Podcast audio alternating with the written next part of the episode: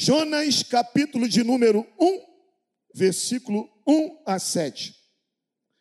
A palavra do Senhor que veio a Jonas, filho de Amitai, dizendo: Levanta-te, vá à grande cidade de Nínive e pregue contra ela, porque a sua maldade subiu até a minha presença.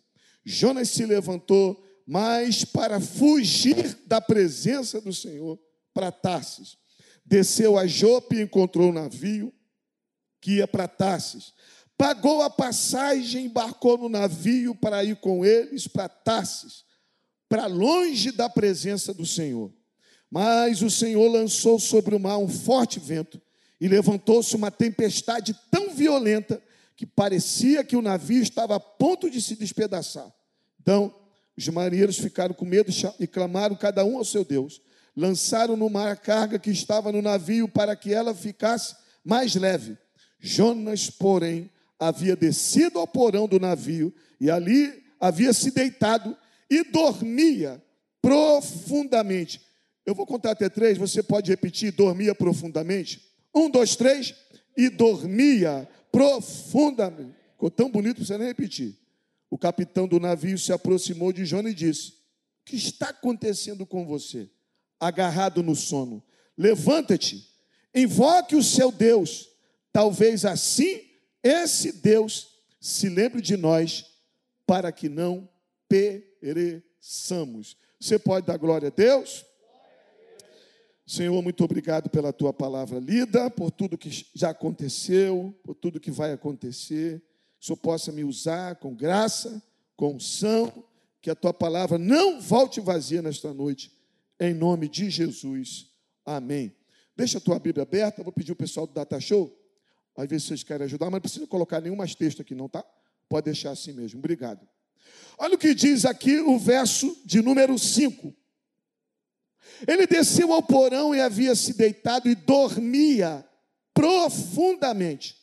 Aí o mestre do, do navio disse assim: O que que você está aí agarrado no sono? Levanta-te e invoca esse Deus.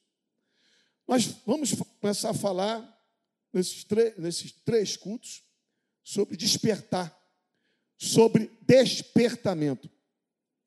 Se tem alguém que precisa ser despertado, é quem foi chamado para fazer os outros despertar. Interessante isso.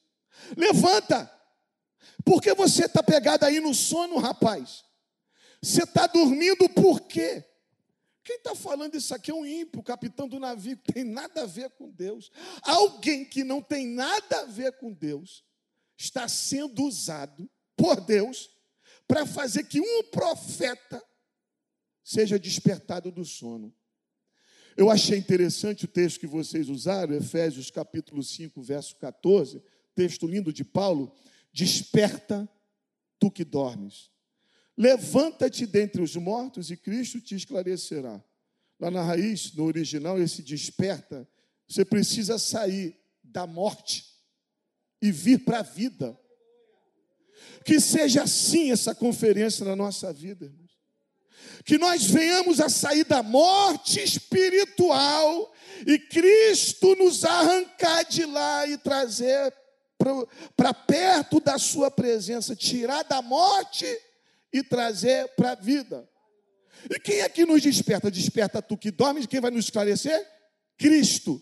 Mas olha que coisa interessante. Antes de Cristo nos despertar, Efésios fala uma coisa interessante. Desperta. Tu que dormes.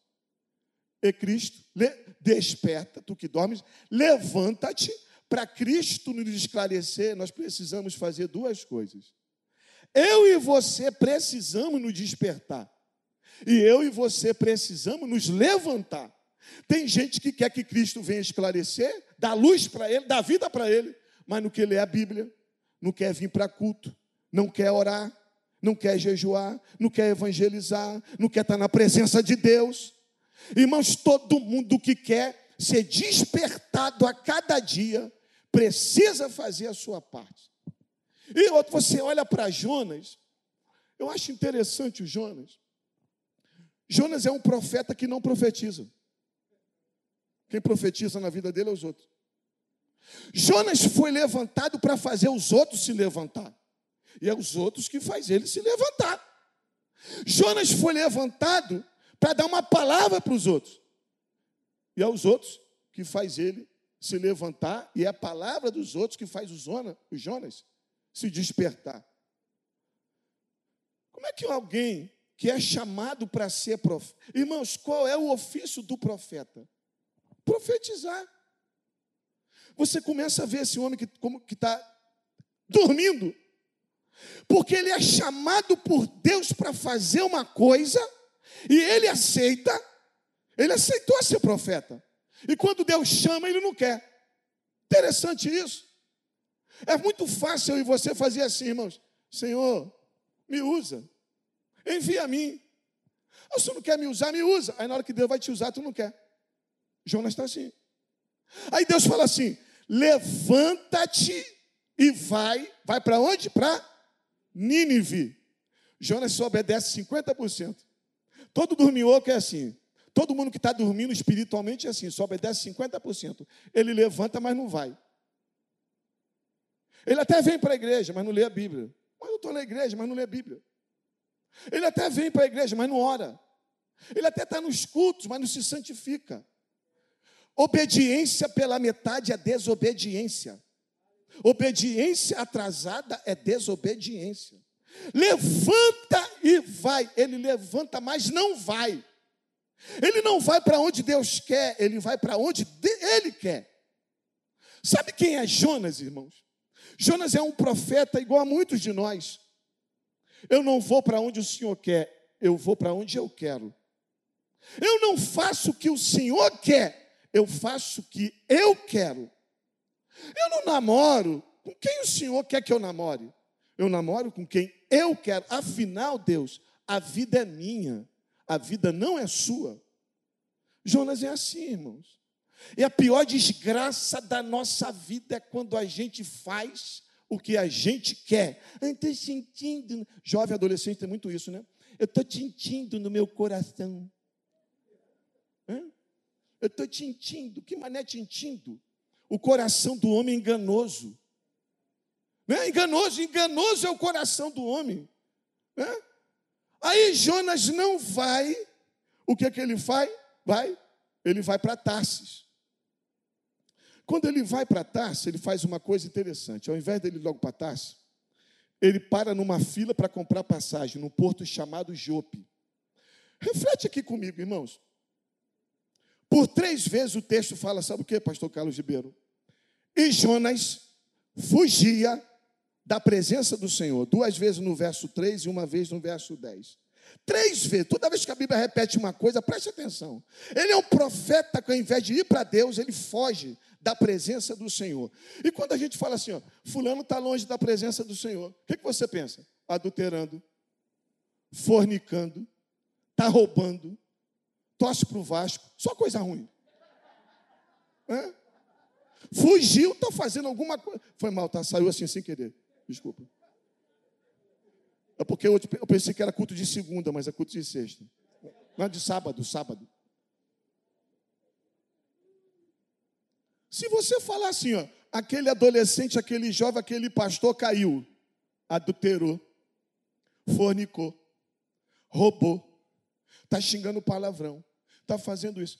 Irmãos, para comigo aqui para pensar e olha o Jonas pra, na fila de comprar passagem. Ele está na fila, a Bíblia fala que ele foi lá para comprar uma passagem.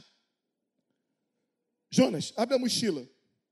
Não tem uma maconha, não tem uma cocaína, não tem um crack, não tem uma revista pornô, não tem um site pornô, não tem nada. Aí você olha de fora e você fala assim: santo, profeta. Aí Deus lá de cima está fugindo da minha presença. Está fugindo. Às vezes, irmãos, sabe quais pecados que mais a gente pensa que é errado? São aqueles palpáveis. Mas às vezes a gente não está com esses pecados chamados pecados capitais mas aqui dentro a gente já foi da presença do Senhor. Foge. Os piores pecados são aqueles que a gente não consegue ver. Soberba, ira, falta de perdão, não quer orar, não quer buscar Deus, está longe de Deus, está frio, mas a pessoa olha, não está fazendo nada de errado, mas está fugindo. Aí Jonas foge, foge da presença do Senhor, ele entra no navio. O que, que acontece no navio? Tempestade. A Bíblia fala que Deus mandou no, no mar um forte vento e uma grande tempestade que o navio quase vai a pique. Sabe o que acontece com quem está fugindo da presença do Senhor? Ele atrai tempestade para si. Tempestade para si. Eu ouvi uma frase que eu nunca mais esqueci. Deus, Deus não predestinou as tuas decisões, mas Deus predestinou as consequências das suas decisões. Você quer ir para onde? Eu quero fugir da tua presença. Então se prepara, porque vai ter consequência. Vai ter tempestade na sua vida. E quem mandou a tempestade, Renato? Não foi, não foi o diabo. Não. Quem é que foi? Foi Deus. Muitas vezes a gente está fugindo a gente está dormindo espiritualmente, as coisas vão dando toda errada. Sabe o que eu creio? Eu creio que é o próprio Deus que está permitindo tempestade para te chamar para a presença dEle. Porque tem gente, irmãos, se começar a fazer a coisa errada e as coisas começarem a dar certo, ele foge e nunca mais volta. Aí o que, que Deus faz? Deus é soberano, Deus te ama, Deus provoca as coisas terríveis como a tempestade. O que, que Deus faz? Manda uma tempestade. Fica doente, namorado deixa, fecha a porta de emprego, as coisas vai dando tudo errado. É você, ah, o diabo está furioso. Não, o diabo está furioso, não. É Jeová mesmo que está permitindo. Aí sabe o que acontece muitas vezes? A pessoa entra no gabinete e fala assim: é, pastor, é provação. Prova o quê? Provação. Não, provação não. Provação é quando você está obedecendo a Deus. Tá? Você obedece a Deus. Deus permite a tribulação para fazer você crescer e amadurecer. Romanos 5,3 fala isso. A tribulação vai fazer uma coisa em você, vai produzir. Então não reclama quando estiver passando por tribulação, não. A tribulação produz. Produz o quê? Paciência, experiência e esperança. E a esperança não traz confusão, porque o Espírito Santo está derramado em nossos corações. Mas isso aqui não é tribulação. Isso aqui é consequência da desobediência. Sabe, irmãos, a gente que faz gabinete, pastor Carlos Ribeiro tem o seu trabalho secular. Eu, tô, eu vou falar uma, vou falar a minha idade. Me ajuda aqui, eu estou vindo aqui já para cá, não pedi oferta nenhuma, vocês não vão me dar, e se me dar, não vou aceitar. A única coisa que eu vou aceitar é um copinho de açaí daquele ali. Tá? Então, por favor, vou, vou perguntar, vocês falam assim, eu vou falar, vocês, nem parece, tá? Um, dois, três. Tá. Eu tenho 53 anos. Glória a Deus, irmãos. Se forem para o MEIA, o dízimo 8% para todo mundo. Eu sou há seis anos militar da reserva, né? Me aposentei da Marinha, eu estou como pastor integral. Então, quando você está como pastor integral, você pode dar mais tempo do que tem o seu trabalho secular. E eu gosto muito de atender pessoas no gabinete. Ou como eu gosto de conversar. E eu tenho uma, uma coisa: o MEA tem 450 irmãos, membros. A média de 450. Nós passamos três anos, aí eu fiz uma uma, uma divisão, 450 dividido por 3, 150. Para eu conversar com todo mundo, eu tenho que atender 150 pessoas por ano. Agora, em novembro, eu já atendi 170, de janeiro a novembro. Ou seja, a meta desse ano já foi. E não é conversar assim, e aí, tudo bem? Tá, sei o quê? Vamos, o outro. Não, é uma hora, uma hora e meia. Eu gosto de conversar. Eu gosto. Pastor é isso, né? Pastor da Maranata é isso. Pastor não é. Eu, eu, eu me sinto pastor, não é aqui. Eu me sinto pastor no gabinete. Aí nessas andanças de ouvir gente, irmãos. Na Maranata você não fala o que a ovelha tem que fazer. Você aconselha. aconselho, meu irmão, já orou, já pediu a Deus, já fez isso. Mas de onde que eu vou morar? Não sei, já orou, já não sei. Mas teve um. Isso marcou muito a minha vida. Eu conhecia um rapaz da igreja. Conhecia. Deus deu para os pastores um discernimento, irmãos, que eu nunca vi. A gente olha, parece estar olhando nas entranhas da pessoa. Né? Tu olha assim, algumas vezes você erra. Mas se passar 10, 15 minutos perto de você, meu irmão, já vai, já vai nas. Tu fala com gente desde que tu nasceu, meu Deus do céu. Não é? Então você começa a ficar e o Espírito Santo te abençoa. Aí a menina falou: Pastor, eu estou apaixonado por Fulano. Por quem? É mesmo? Eu me engoli. Fui aconselhando quando eu senti que ia dar em casamento. Eu nunca fiz isso na minha vida. Eu falei, uma menina já de mais de 30 anos, a gente que é pastor, todo mundo para a gente é filho, né? Minha filha, não casa. Eu nunca fiz isso. Vai dar ruim. Vai dar, olha, olha ele. Até, até gaguejou, né? Eu estava orando na igreja, orando.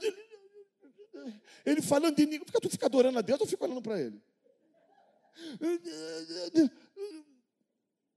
Eu falei, Deus falou, os pais falaram, os amigos falaram, Jesus falou, o Espírito Santo falou, até o diabo falou. Casou. Casou. Menos de um ano. Separou. E no casamento falou assim: Pastor, estou passando uma prova. Não, prova não. Prova não. Prova não. Que prova? Você está passando consequência da tua luta. Então não entra nesse navio da desobediência. Você está indo, parece não estar tá fazendo nada errado, mas você tem o Espírito Santo.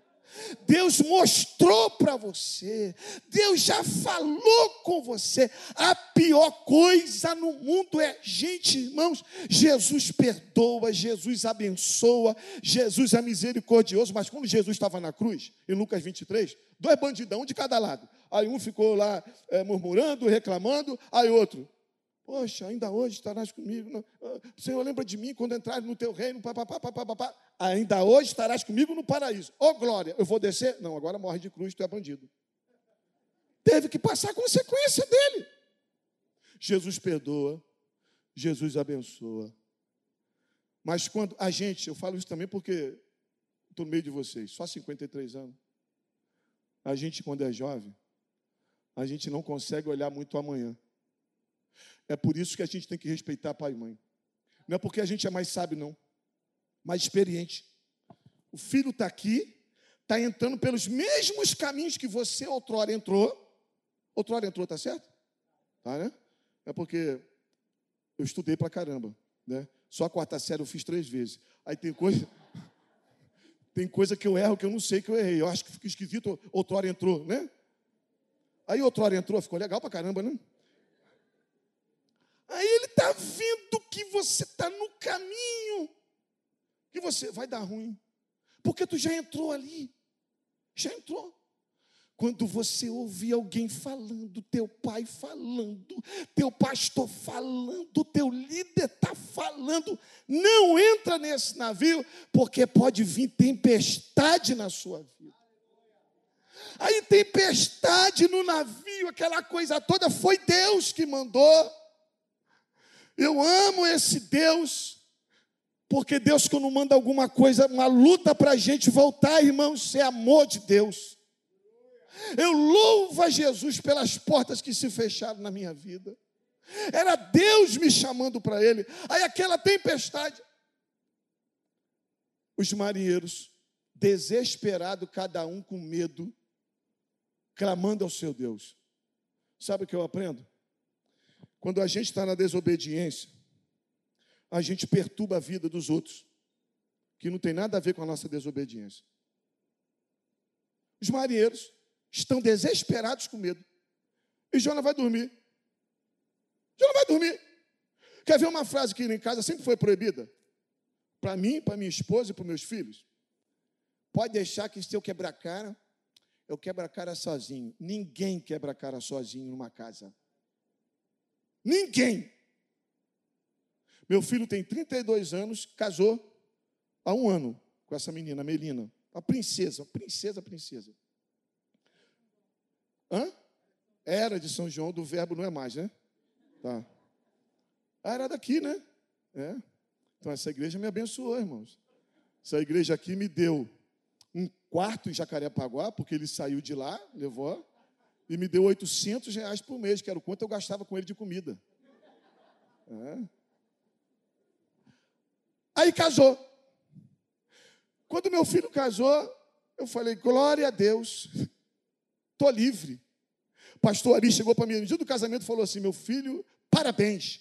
Hoje você se formou como pai. Eu, por quê? Quando a gente casa o nosso filho, nós nos formamos como pai. Porque a gente já mandou ele para um braço de uma menina ou de um rapaz. Aí eu falei, tô livre. Foi, viajou para a lua de mel, não me chamou para a lua de mel. Mas quando voltou, a menina ficou doente. Aí estava internada no hospital, aí me chamou quando estava doente. Aí eu pensei, meu Deus do céu, não casou? Por que, que me chama? Sabe por que, que me chama? Porque eu ainda sou família. A gente ainda sofre por causa de filho.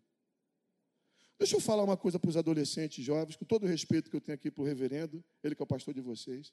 Deixa eu falar uma palavra meio pesada. Você não tem o direito de fazer os teus pais sofrerem. Você não tem esse direito. Você não tem esse direito de por que você está dormindo espiritualmente, porque você está rebelde, não quer saber de nada. Se você fizer alguma coisa de errado, vai fazer alguém sofrer. Faz. Ninguém sofre sozinho. Eu fazia casamento, eu tinha muito isso aqui, ó. Casou vocês dois, agora família, você e mulher e a sua prole, você e marido e a sua prole. Agora eu continuo falando a mesma coisa, mas eu mudei. Eu falo assim: casou, você e mulher, marido e mulher, filhos, a sua prole, até a página 15. A sogra tua é mãe dela. Ficou doente, vai todo mundo revezar no hospital. O sobrinho de um é sobrinho de outro. É um balaio de gato só, irmãos. Está todo mundo junto e misturado. Jonas é um dormente espiritual, está dormindo, só que ele está fazendo os outros sofrerem. E o pior de tudo, sabe quem é? É a galerinha desse navio aqui. Sabe por que, que esse navio aqui está quase indo a pique? porque deixaram entrar um desobediente no navio. Deram acesso a um desobediente. Aí eu te pergunto: quem você está dando acesso na tua vida? Quais são as pessoas que você está se conectando? Que ao invés de você trazer para a casa de Deus, está te levando para o mundo. Eu, eu gosto muito de falar para jovem adolescente. Eu fui criado na igreja. Eu estou na Maranata há 21 anos. Cheguei em 2000. Eu fui criado na Igreja Batista até os meus 18 anos de idade. 18 anos eu passei para a Marinha, 17 para 18 anos. Prova difícil, difícil, só que caiu muita matéria da quarta série. Aí eu acertei, deu uma, foi Deus, cara. Foi Deus. E as provas difíceis naquela época. Quem escreveu a primeira carta? Letra A, B ou C. Pero vais D, dois pontos. Caminha, corre, anda, pula. Essas provas assim doidas, né? As fases do abastecimento. A primeira fase. Abaster, dois pontos. Cimento, areia, pedra, tijolo. Essas provas. Aí eu passei para Marinha. Na barra da saia dos pais. Indo para a igreja. Aí eu descobri que eu só era de Jesus por causa dos meus pais. Só ia para a igreja por causa dele. Não tinha uma experiência com Cristo no meu coração. passei para a Marinha, fui para o Espírito Santo, do Espírito Santo vim para o Rio de Janeiro. Do Rio de Janeiro, a Marinha me mandou lá para Belém do Pará. Quase não fiquei em casa, no Rio de Janeiro. Lá para Belém do Pará. Naquela época, irmãos, hoje todo mundo viaja de avião. Naquela época nossa, que a gente nasceu junto, não é? Passagem de avião era só, não é? Naquela, a galera aí, que mais de 50 anos. Só a galera do dinheiro que viajava de avião, não é? Só a galera do dinheiro, irmão. É? Primeira viagem de avião que eu fiz, na Marinha, de Belém para Manaus, eu entrei no avião assim, eu falei, Jesus, não acredito, 1987, eu indo para Manaus sozinho. Aí eu entrei, um amigo botando pilha comigo, Davi, não come nada não. A, a comida no avião é caríssima. E Belém, Manaus, o dólar vai lá em cima. Eu falei, é mesmo, cara? Tudo incluído na passagem. Passei uma fome, cinco horas de viagem. Aí deixa eu te falar. Eu em Belém do Pará, para vir para o Rio de Janeiro, ônibus. 54 horas de ônibus. Na época, não sei hoje, era aqueles caixotão brabo. Eu vinha. E eu ia ficar três anos lá. Se eu fosse para Manaus, eu não tinha mais quando vir para o Rio de Janeiro. Aí eu estou Belém do Pará servindo duas semanas. Longe de casa, triste. Eu sempre fui apegado à minha família. Aí estou lá no navio, estava limpando não sei o que lá. Aí eu fiz amizade com um colega, isso faz 35 anos, chamado Batista. Irmão, quase que eu vou para o inferno por causa daquele homem. Eu escrevo um livro daquela má companhia chamado Batista. De vez em quando eu, conto uma história do Batista comigo, lá no MEI, a galera ri. Eu me conectei com ele. Meu navio quase vai a pique. A primeira coisa, estavam 19 marinheiros assim formados. Chegou um comandante do nada. Hoje não acontece mais isso. Atenção, todo mundo aqui comigo. Vai, sentido. Descansar. Aqui. Olha só. Quem é, eu estou precisando de quatro voluntários para ir para Manaus. Se não tiver quatro voluntários, eu vou colocar o dedo e vou mandar ir. Aí eu falei, eu vou nada para Manaus, cara? Tu é doido? Boto cor de rosa, já que custou, vou nada. Aí um colega do lado, militarismo faz assim, né? Com o pé. Puf! Aí foi. Aí eu, vou nada. Aí o outro, puf! Foi. Aí o outro, dois. Aí o Batista, era um amigo que eu tinha. Bateu o pé quando bateu, meu apelido era Minduca. Não pergunte por que não. Bate o pé, Minduca. Bate o pé, vamos juntos. Só tem eu, eu só tenho tu. Vamos embora. Aí eu fiquei assim, bora. o comandante falou, bora. Aí eu bati o pé. Você não acredita, não. Quando eu saí assim, eu falei, Batista, tu é maluco, Batista. Ele, por quê? Cara, o que, que a gente vai fazer no Amazonas? Sabe o que Batista falou? Tu é doido? Ele falou Manaus. Não é Amazonas, não. É Manaus. Eu falei, ô oh, burro. Paraíba, João Pessoa, Pernambuco, Recife. Alagoa, Maceió. Amazonas, Manaus. É mesmo? Pronto. Pronto. Me desveio do Evangelho, Batista beberrão, fumante, fumava maconha, saía com a porção de menina, era roqueiro. Eu nunca tinha ouvido rock na minha vida. Tornei uma maior, roqueiro. Na minha casa era toda assim de foto de Alice in Chains, Sepultura, Metallica, tinha um morcego de borracha no meio da minha casa, assim. Quando eu entrava, botava a música alta, eu fazia assim com o morcego. Vum! Aí ele fazia assim. E aquela música doida. Me desviei. Má companhia. Fui morar com o Batista. Eu, eu, eu conto aqui na minha cabeça quantos livramentos de morte eu tive. Todo dia era uma aventura morando na barra de papai e mamãe, saio com 17 para 18 anos, ganhando o meu din-din, longe de casa, podia chegar a hora que eu queria, mas dei acesso para o meu barco.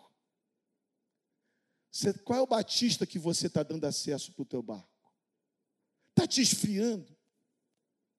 Com quem você está querendo namorar? Está te levando para Jesus ou está te afastando de Jesus?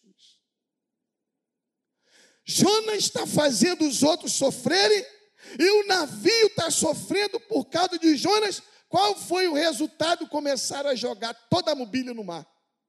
E joga mobília, joga mobília. O navio quase na pique, joga mobília. Sabe o que eu aprendo? Começaram a perder coisas que nunca mais vão recuperar na vida. A vida da gente é assim também. Quando a gente está frio espiritualmente, quando a gente precisa de despertamento, a gente perde coisas que a gente pode nunca recuperar. Escuta essa frase aqui que eu ouvi do pastor Josué Gonçalves, um homem que prega para a família. Nunca mais me esqueci. Se você perder dinheiro, você perdeu alguma coisa. Se você perder dinheiro, você não perdeu nada. Dinheiro se recupera. Se você perder a tua saúde, você perdeu alguma coisa. Se você perder a tua família, você perdeu muita coisa. Mas se você perder a tua salvação, você perdeu tudo na vida. Perde a virgindade. Perde o nome. O bom nome vale mais do que muitas riquezas. Tem coisas que na juventude que a gente perde, a gente é marcado. E ainda mais hoje tem uma coisa que na nossa época não tinha, rede social. Você faz uma besteira, fica lacrado na tua vida a vida toda.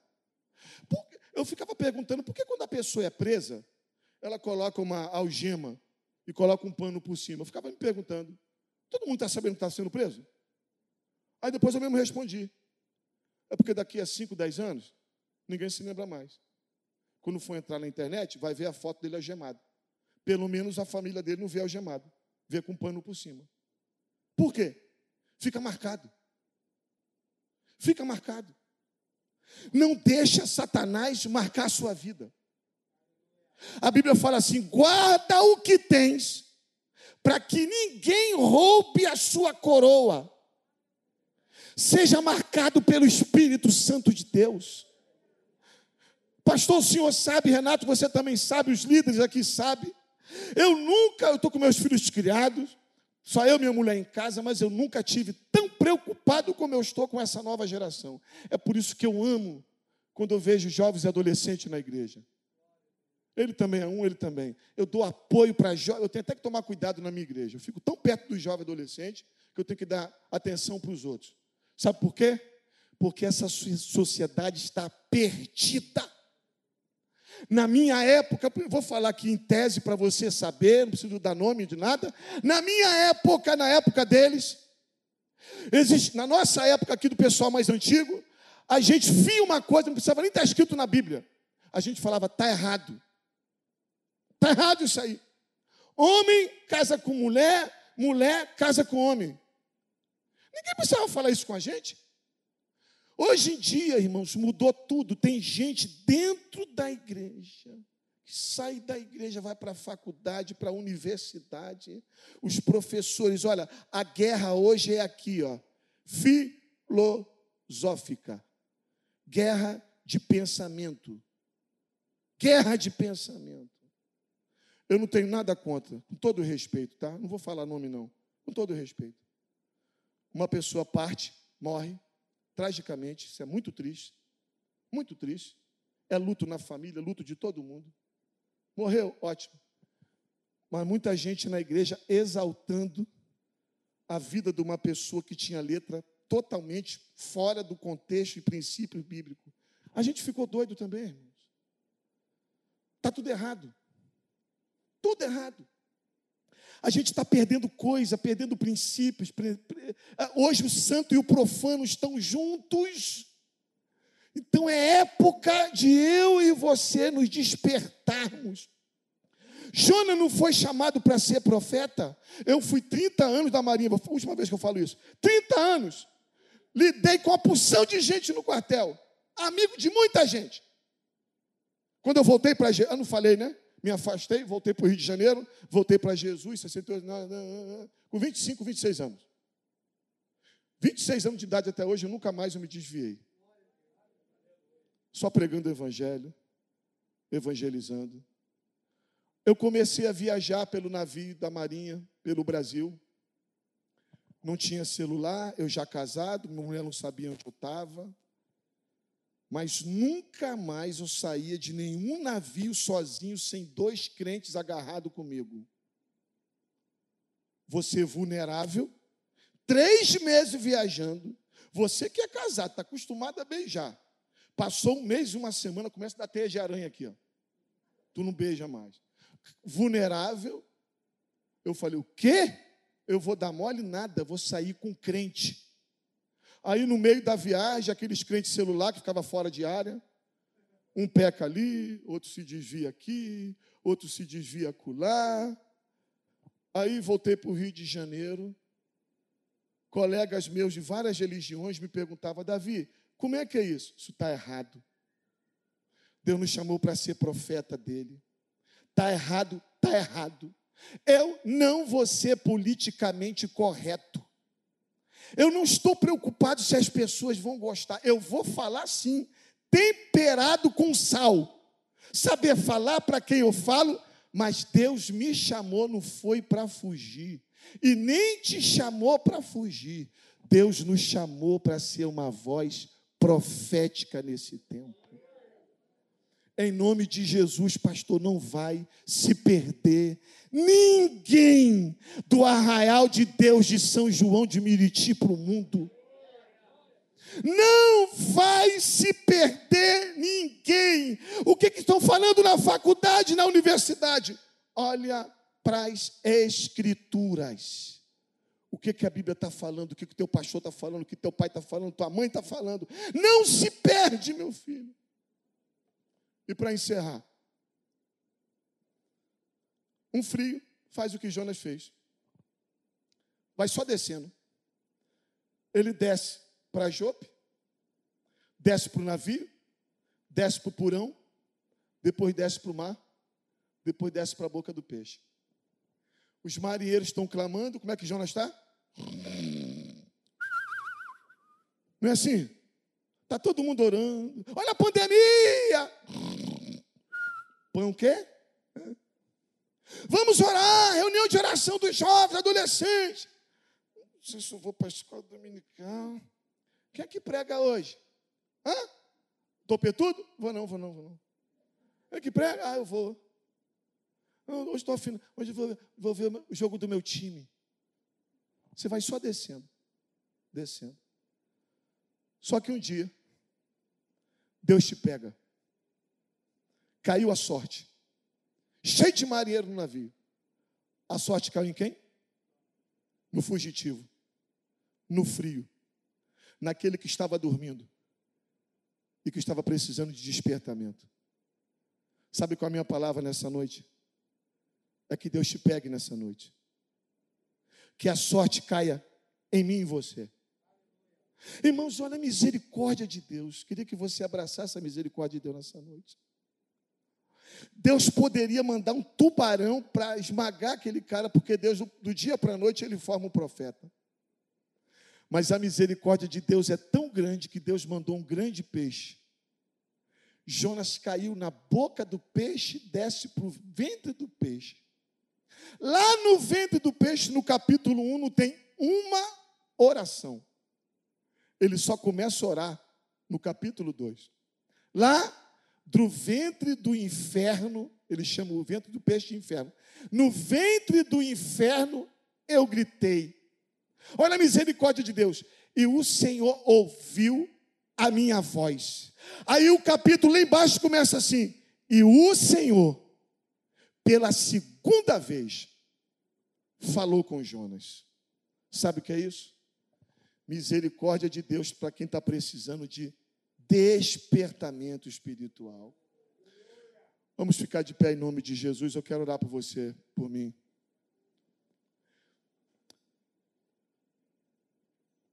Deus quer começar essa conferência hoje, irmãos.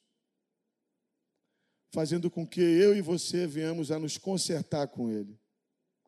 Para que, que Deus te chamou nessa noite? Para que, que Deus tem te chamado?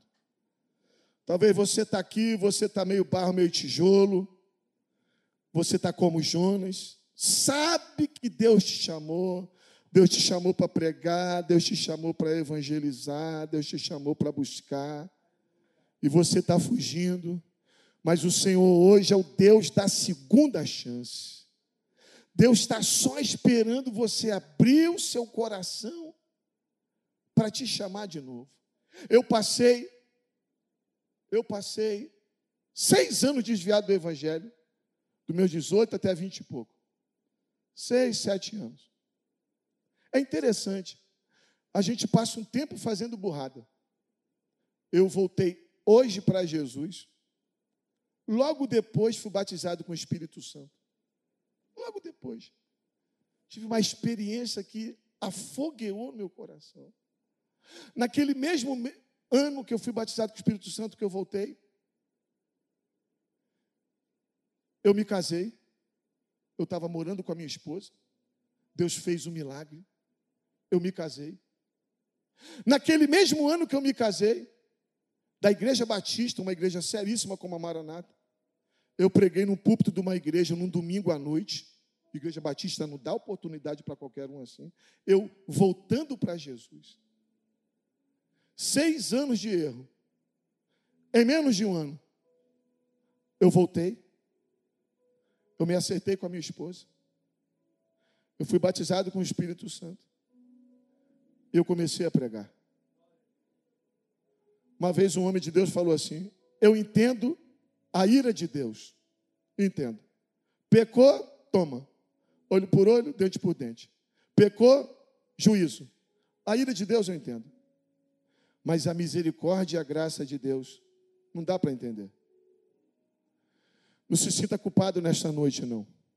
Jesus está aqui para fazer o que fez com Jonas. Dá a segunda oportunidade da terceira oportunidade, da quarta oportunidade, fazer de você um profeta de novo, uma mulher de Deus cheia do Espírito Santo de novo. Você pode dar aleluia, glorifica Jesus, abre a tua boca e glorifica o Senhor. Quem sabe hoje você pode ser batizado com o Espírito Santo, mas pastor. Eu pequei ontem, eu estou vivendo uma vida de pecado. Se houver arrependimento no seu coração nessa noite, o Senhor pode fazer tudo de novo. Eu creio que tem adolescentes aqui, jovens aqui, que tem muito choro de pai e mãe que estão orando por vocês. Ah, Jesus querido, nesta noite, nós te pedimos até a fogo no meio desses adolescentes no meio desses jovens, nós repreendemos, Senhor, toda seta, toda seta, Senhor, contra eles, para que venham se desviar para que não venham cumprir os propósitos que o Senhor tem. Em nome de Jesus, nós rejeitamos toda Tarsis nesta noite. Eu me volto para o Senhor nesta noite. Ah, como eu estou longe do Senhor. Eu não tenho orado, eu não tenho lido a Bíblia. Mas no começo dessa conferência, eu quero fazer um pacto com o Senhor aí eu volto a te buscar. Eu não preciso de uma tempestade para te buscar. Eu te busco na alegria, te busco na dor. Eu te busco na bênção, te busco na prova. Jesus querido, ninguém vai se perder. Se tem alguém aqui, Senhor, pronto a entrar pelas drogas, nós anulamos essa seta de Satanás, em nome de Jesus. Aqui vai se levantar profetas do Senhor, diáconos do Senhor, pastores, ninguém vai se perder. Nós repreendemos, Senhor, nós repreendemos toda aliança, Senhor, com o mundo, com essa sociedade. Oh, em nome de Jesus, toda aliança contrária, Senhor seja desfeita nesta noite, pelo poder que há no nome de Jesus. Ou vem batizar com teu Espírito. Quem sabe esta noite, Senhor, essa conferência não começou hoje. Tem gente orando por este momento. Ó oh, Jesus querido, ó, oh, tem o teu fogo. Que essa conferência seja marcada por um grande despertamento na juventude e nos adolescentes de São João de Meriti. Receba aí, meu irmão, a unção de Deus nesta noite. Receba a porção dobrada do Espírito Santo. Ah, Jesus vai visitar esses jovens, esses adolescentes. Nós cremos que no meio da madrugada o Senhor vai falar como falou com Samuel. Em nome de Jesus. Em nome de Jesus. Aleluia. Você pode dizer amém? Glória a Deus, glória a Deus. Aplauda o Senhor. Deus abençoe. Obrigado, Reginaldo. Obrigado, Marlon.